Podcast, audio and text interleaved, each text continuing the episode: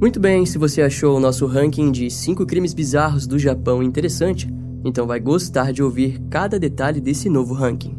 Obviamente, não é novidade para ninguém que a Coreia do Sul é repleta de crimes hediondos. Sendo assim, hoje vamos focar nos principais e mais chamativos crimes do país que foram compartilhados diretamente por vocês na comunidade do canal.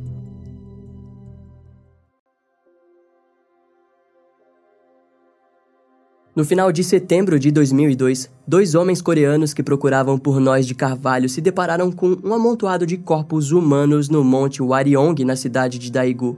Inicialmente, um deles relatou o achado à polícia através de uma ligação anônima. Quando as autoridades chegaram no local, eles perceberam que o amontoado de corpos poderia ter conexão com o estranho desaparecimento de cinco crianças do sexo masculino no ano de 1991. Mais tarde, quando os corpos foram identificados como realmente sendo os meninos, as famílias exigiram que uma investigação fosse feita. Principalmente depois que a polícia local disse que a causa da morte havia sido de hipotermia. A teoria girava em torno da ideia de que eles haviam se perdido. Essa linha de investigação foi amplamente questionada pelos familiares, pois os garotos foram encontrados em uma área que foi investigada em 1991. Além disso, de acordo com os familiares, os garotos conheciam aquela região e poderiam ter facilmente retornado para casa. Os cinco meninos haviam desaparecido no dia 26 de março de 1991, depois de saírem para caçar por ovos de salamandras próximo ao riacho do Monte Waryong. Quando as famílias relataram o desaparecimento, o caso acabou recebendo atenção nacional e o presidente Hu Taiyu enviou cerca de 300 mil policiais e militares para as buscas. Segundo fontes, a região de Monte Waryong foi revistada por mais de 500 vezes. Junto ao monte, também foram vasculhados reservatórios, hidrovias de irrigação, terminais de ônibus e estações em todo o país. Na época, os familiares chegaram a faltar no emprego para participarem das buscas que foram exibidas ao vivo pela TV. E um detalhe bizarro aconteceu em setembro de 1996, quando um pseudo-criminólogo chamado Kim Gao-won acusou a família de um dos meninos como culpada e, sem nenhum tipo de prova, disse que os corpos haviam sido enterrados enterrado sob a casa da família. Aquilo fez com que as autoridades escavassem o terreno. A pressão da mídia e da população em cima das buscas foram frustradas, já que nenhum corpo foi encontrado. Eventualmente, sem nenhum tipo de novas evidências do paradeiro das crianças, elas acabaram sendo esquecidas e o caso foi arquivado.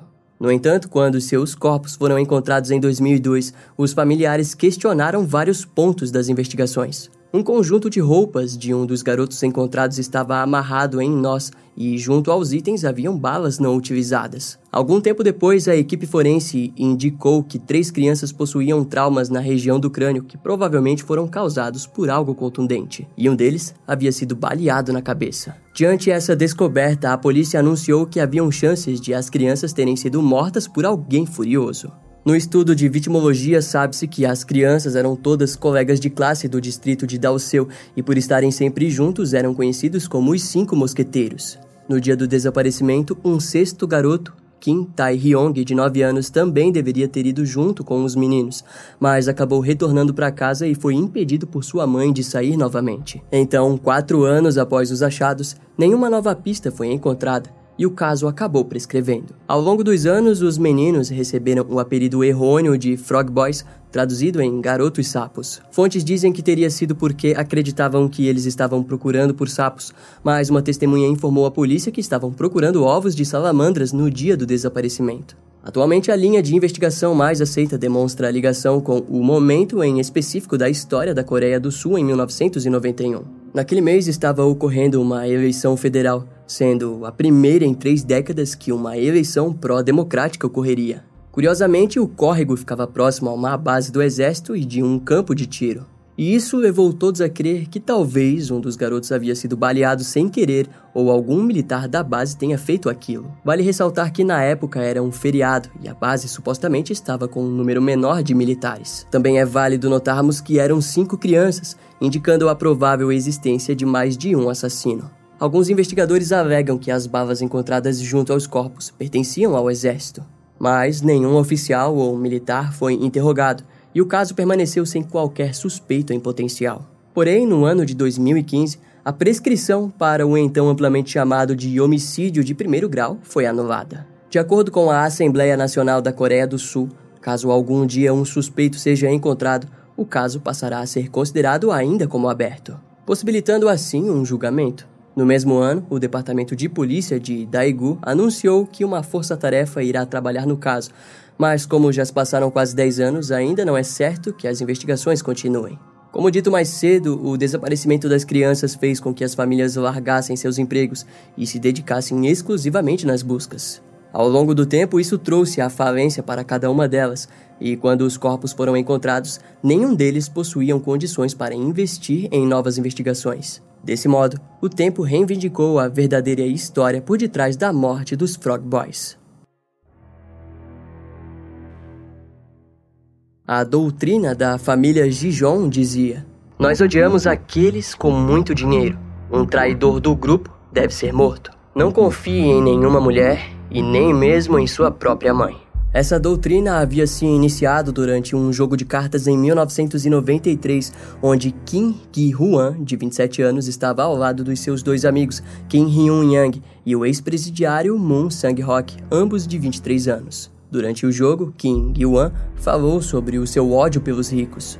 Esse ódio havia nascido depois que ele foi forçado a abandonar os estudos em uma universidade para trabalhar em uma fábrica e ajudar os seus familiares. Naquela noite de jogo de cartas, os três homens se viram decididos a darem um fim nas pessoas ricas e, para isso, criaram um grupo chamado Mascan, que significa ambição. Futuramente, os investigadores perceberam que Mascan se tratava de um erro linguístico, pois a palavra era de origem grega. Assim, os policiais deram o apelido de Família Gijon, que significava soberana, acreditando que era o mais próximo do que realmente o grupo quis dizer como Mascan. O trio, depois de decidir que se vingaria de pessoas ricas, convidou mais dois amigos condenados, Baek Byong-hyok, de 20 anos, e Kang Dong-yoon, de 21 anos. Mais tarde, outros dois homens passaram a fazer parte do grupo. Todos os membros foram aconselhados pelo líder, Kim, a dar suas economias para a gangue.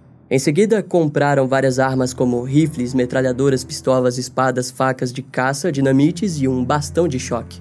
Também foram comprados carros velhos, walk-talks e um tipo de sede foi doada por um dos membros para que o grupo se reunisse. A primeira vítima foi a filha de um fazendeiro local que foi sequestrada e violentada sexualmente várias vezes. Mais tarde, o líder Kim Gil-wan a matou estrangulada. Um ano depois, o membro Song Bong-yun fugiu com basicamente todo o dinheiro da gangue. Porém, pouco tempo depois, ele acabou sendo encontrado e morto com um tiro na cabeça. Entre 1993 e o início de 1994, a família Gijon permaneceu invisível à justiça e pouco se sabe sobre o que eles andaram fazendo. A polícia chegou a questioná-los sobre o desaparecimento de Song Bong-yoon, mas sequer alimentaram suspeitas. Em junho de 1994, o líder acabou sendo preso depois que uma garota relatou que Kim a havia violentado no ano anterior. Kim recebeu uma sentença de 5 anos, mas mesmo atrás das grades, Kim ordenou que sua gangue continuasse a matar. Assim, no dia 8 de setembro de 1994, a garçonete Lee Jong-soo, de 27 anos, e seu namorado, que dirigia um Hyundai Grandu, carro que na época era considerado de luxo na Coreia do Sul, foram sequestrados próximo de um motel. O casal foi torturado e interrogado, mas logo se provaram serem tão pobres quanto os membros da gangue. O tal Hyundai era um carro usado que havia custado todo o seu dinheiro. Mas mesmo o casal sendo pobre, eles obrigaram Lee a sufocar o seu próprio namorado com um saco plástico, mas não antes de violentá-la diversas vezes. No fim, ela aceitou a condição. Em seguida, a gangue saiu para se livrar do corpo e deixaram Lee sozinha e completamente fraca devido à fome. Enquanto isso, o corpo do namorado foi posto dentro do Hyundai, que foi jogado de cima de um penhasco como forma de parecer um acidente. E antes de ele ser morto, a gangue já havia feito o homem beber álcool o suficiente para que o acidente fosse plausível. Ao retornarem, eles convidaram Lee para participar da gangue, convite o qual ela aceitou para não morrer como namorado. E continuando, no dia 13 de setembro de 1994, o grupo fez um casal dono de uma fábrica em Ulsan de reféns. O objetivo era fazer com que o marido pagasse em dinheiro para que libertassem a sua esposa. O homem retornou para casa mas mandou um dos seus empregados levar o dinheiro.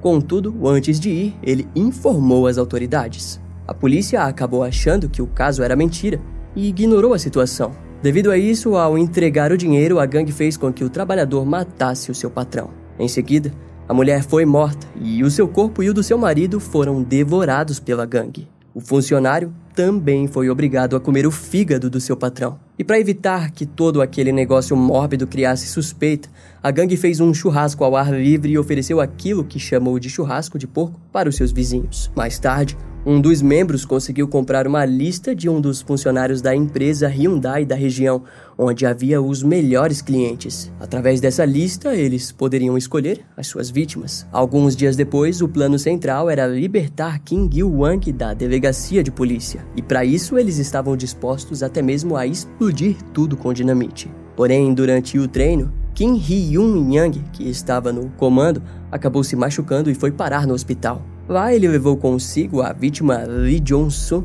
a qual aproveitou para fugir da gangue. A garota acabou pedindo um táxi e fugiu para um motel, de onde ligou para um amigo que entrou em contato com a delegacia de polícia de Seushu. Algum tempo mais tarde, Lee foi até a delegacia e contou toda a história. O investigador Go Byung-cheon só foi acreditar em Lee depois que ela mencionou as vítimas de desaparecimento que não haviam sido relatadas ao público. E foi aí que as prisões começaram. O primeiro membro a ser preso foi Kang Dong-yu. Em seguida, a polícia disse para que Lee telefonasse para vários dos membros da gangue, alegando que Kang sofreu um acidente e estava no hospital. E quando todos os membros chegaram no local, todos eles foram presos. No dia 1 de novembro de 1994, cada um dos membros recebeu cinco sentenças de morte em cinco casos de assassinatos. Um dos membros disse para um repórter que o seu único arrependimento era o de não ter matado mais crianças ricas. No dia 2 de novembro de 1995, todos os membros da então amplamente conhecida como família Gijon foram executados no centro de detenção de Seul, na Coreia do Sul. Já a garçonete Lee mesmo sendo vítima, recebeu pouco tempo de prisão por ter fugido de uma das cenas de crime. Embora a polícia só tenha conseguido conectar a gangue com cinco assassinatos, há quem acredite que eles possam estar envolvidos em vários outros crimes. No decorrer dos anos de 2018 a 2019, o aplicativo do Telegram passou a ganhar notoriedade na sociedade coreana. Junto a isso, as autoridades notaram um massivo número de denúncias de pornografia infantil sendo compartilhadas entre grupos fechados do aplicativo.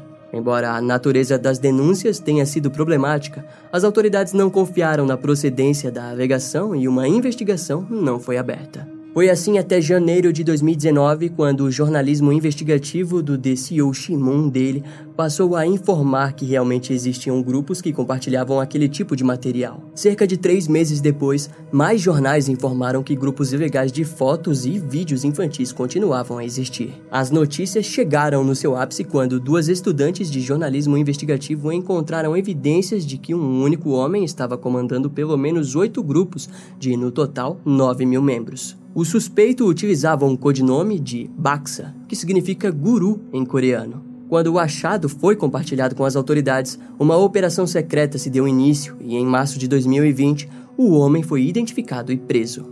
Ele foi então acusado de distribuição de pornografia infantil, abuso sexual, chantagem, coerção, fraude, distribuição ilegal de informações ilegais e agressão sexual. O homem se chamava Chou Jou Bin a polícia informou à imprensa que ele tenha feito cerca de 74 vítimas, que foram chantageadas e enviaram suas fotos, sendo elas 16 menores de idade. No dia 23 de março, sua identidade foi revelada com base na decisão do Comitê de Revisão de Divulgação de Informações Pessoais da Agência de Polícia Metropolitana de Seul.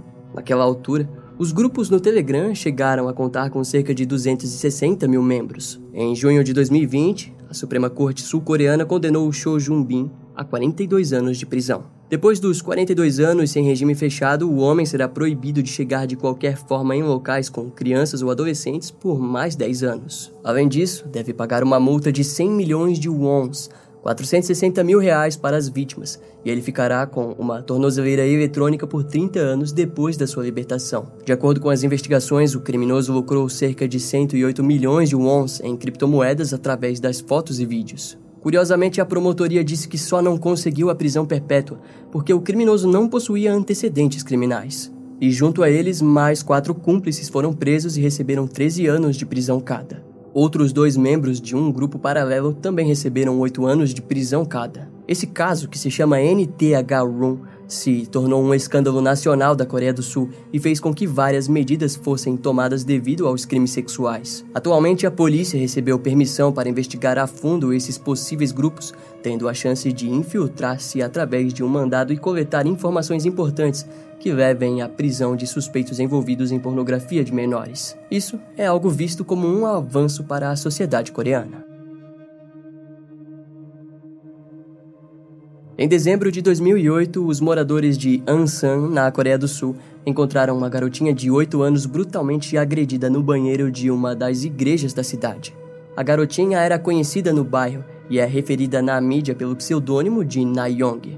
Os moradores imediatamente chamaram uma ambulância que a levou para o hospital.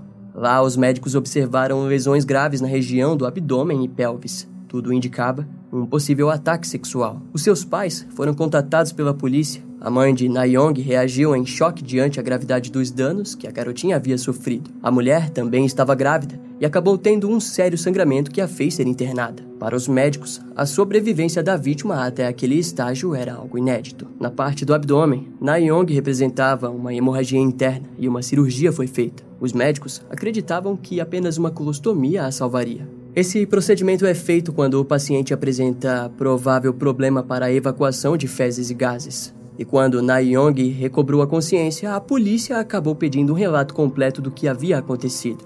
Junto a isso, vários vestígios de DNA já haviam sido coletados no banheiro onde o ataque havia ocorrido. De acordo com a garotinha, ela foi levada para o banheiro de uma igreja por um homem mais velho e estrangulada, e depois foi afogada em um balde d'água até perder a consciência. Agora, dados os ferimentos, a polícia sabia que ela havia sido violentada por todos os orifícios. Em sua bochecha foi observado o que parecia ser uma mordida. Na época da tragédia, algumas manchetes relataram que as alças intestinais de Nayong chegaram a vazar pelo ânus durante o ataque. O criminoso teria as posto de volta para que pudesse continuar o ato. E em pouco tempo, o agressor foi identificado como Cho Do-sun, de 56 anos. Em seu histórico, a polícia observou que o homem possuía uma ficha criminal agitada, Desde a juventude, Shodosson veio listando várias passagens de roubo e extorsão. Até que aos seus 31 anos ele violentou sexualmente uma mulher de 69 anos, ato que o garantiu só 3 anos de prisão. A vítima precisou de quase um ano para se recuperar totalmente do ataque. Depois de ser liberado, ele continuou a aumentar a sua lista de crimes. Eventualmente, Shodosson acabou sendo preso e foi considerado deficiente mental. A justiça o mandou para um hospital psiquiátrico, onde ficaria por dois anos. Ao longo dos anos de crimes, o homem sempre alegou que a maioria dos seus crimes foram cometidos devido ao excesso de álcool, algo que até mesmo a sua esposa concordava. Em seu julgamento, Shodosson recebeu a prisão perpétua. No entanto, a defesa conseguiu recorrer depois que Nayong testemunhou que ele fedia a álcool. Sua sentença então foi convertida em 12 anos de prisão. Na cadeia, o criminoso enviou mais de 300 vezes para o juiz a seguinte frase: Eu não sou do tipo de monstro doente que estupra uma menina de 8 anos. Na época do julgamento, Nayung foi levada ao tribunal enquanto ainda se recuperava dos danos sofridos, algo visto pelos seus pais como totalmente anormal. Tanto que depois do resultado da sentença, a família entrou com uma ação contra a promotoria. No ano de 2011, a família recebeu 13 milhões de wons para compensar os danos que a justiça havia causado à criança. Nos anos seguintes, ficou evidente para Nayung que ela precisaria utilizar a bolsa de colostomia para o resto de sua vida. Isso a causou depressão e estresse mental. Porém, em algum momento ela conseguiu aplicar um ânus artificial. Nayung passou por várias consultas psiquiátricas e ainda em 2020, seu pai relatou que a garota já adulta só assiste desenhos animados e evita qualquer tipo de notícia ou gatilho que a faça lembrar da agressão sexual. Anos antes, em 2014 e 2016, o Ministério da Justiça tentou aprovar diversas leis que garantissem que criminosos violentos fossem monitorados e postos o mais longe possível do centro populoso.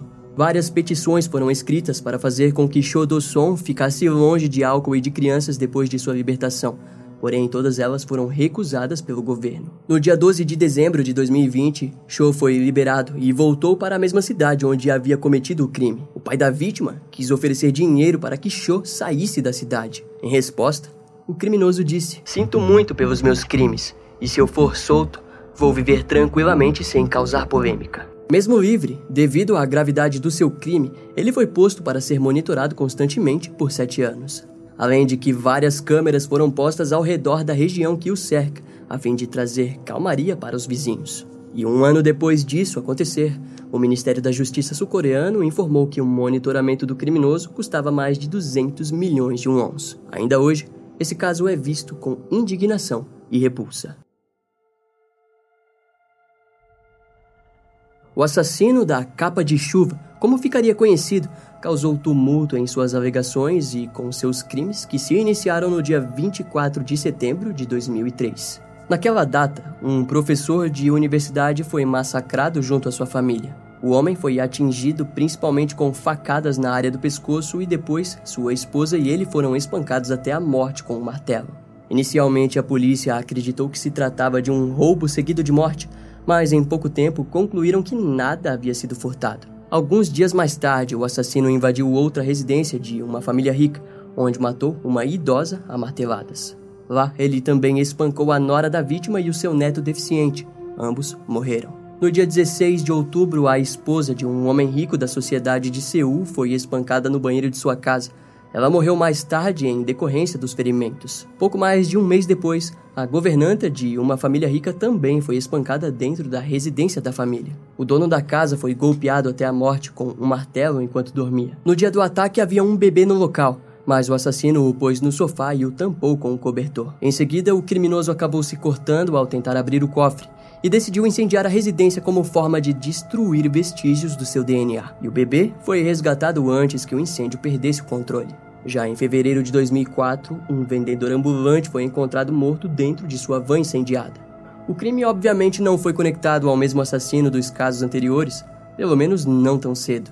No dia 16 de março de 2004, um corpo desmembrado foi encontrado próximo à Universidade de Sogang, e os assassinatos seguiram por um bom tempo. Mas ao fim de sua jornada, o assassino da capa de chuva decidiu mudar o seu tipo de vítima. Em resultado, ele matou cerca de oito profissionais do sexo, Todas elas foram espancadas, decapitadas e desmembradas no banheiro de seu apartamento. O criminoso possuía uma mania mórbida de pendurar as cabeças amarradas com seus próprios cabelos no lugar do papel higiênico, enquanto desmembrava o restante das partes. No fim, ele acabou sendo preso depois de ligar para uma casa de massagens de onde costumava coletar vítimas. Naquela altura, o proprietário e os funcionários já haviam notado que as mulheres que desapareciam eram sempre contratadas pelo mesmo homem. E através de uma operação policial, o assassino foi preso e confessou seus crimes. Durante a sua custódia, ele conseguiu fugir ao fingir uma convulsão. Contudo, foi preso 12 horas depois. Com isso, o assassino foi identificado como Yo Yong-shu, de 33 anos na época. Desse modo, o seu passado veio à tona durante as entrevistas conduzidas pelos investigadores.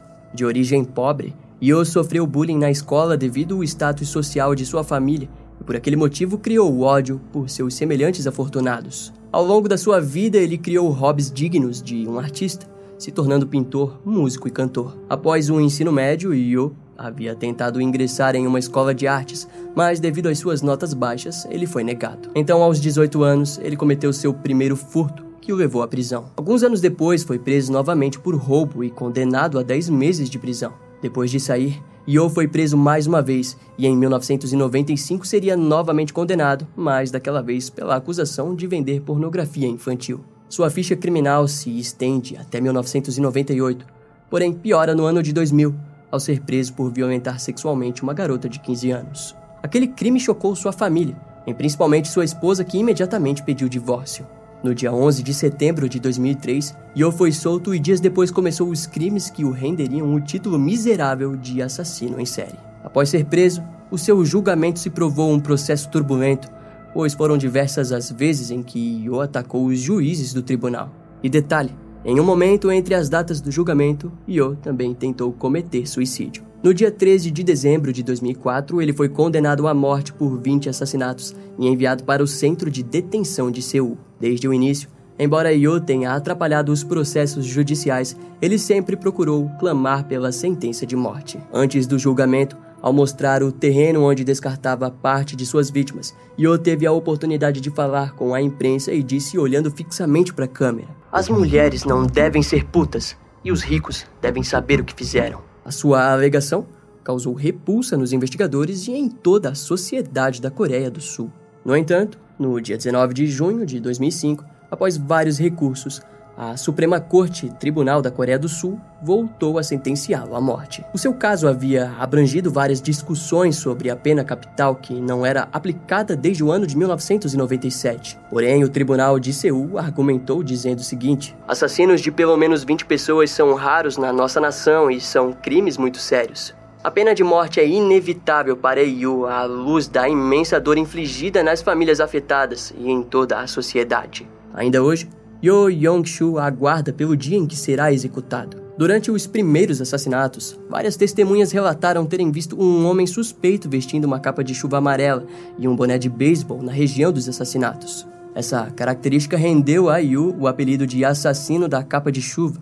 Contudo, a característica mais chamativa no seu caso é sua brutalidade alcançada no ato final dos seus crimes, ao matar profissionais do sexo e desmembrá-las. Várias vítimas foram mortas no momento da decapitação quando estavam inconscientes, e Yu possuía o prazer doentio de pendurar suas cabeças no suporte de papel higiênico. Esse ponto foi visto pela perita forense Kim Hee-seok, que analisou profundamente os vestígios da psique de Yu ao estudar o banheiro onde os crimes ocorriam. Em sua confissão, o criminoso também alegou ter devorado os fígados de suas vítimas, mas isso nunca foi provado. O modus operandi de Yu era relativo, pois em alguns momentos ele matou as mulheres esfaqueadas ou estranguladas. Esse ponto é o indicativo de que sua assinatura estava diretamente ligada à essência de suas vítimas e não à forma como iria matá-las. Se tratava de um ódio direcionado para inicialmente pessoas ricas e depois para o seu elo sexual, ou seja, as mulheres. Esse caso vai ficando por aqui. Eu espero que você tenha gostado. Não esquece de me seguir nas outras redes sociais. Meu Instagram é brian.m com dois M's, E-M-M-E. E não deixe de conhecer o meu canal no YouTube com os episódios mais recentes que irão demorar um pouco mais para vir aqui pro podcast. Eu vou ficando por aqui, até a próxima e tchau.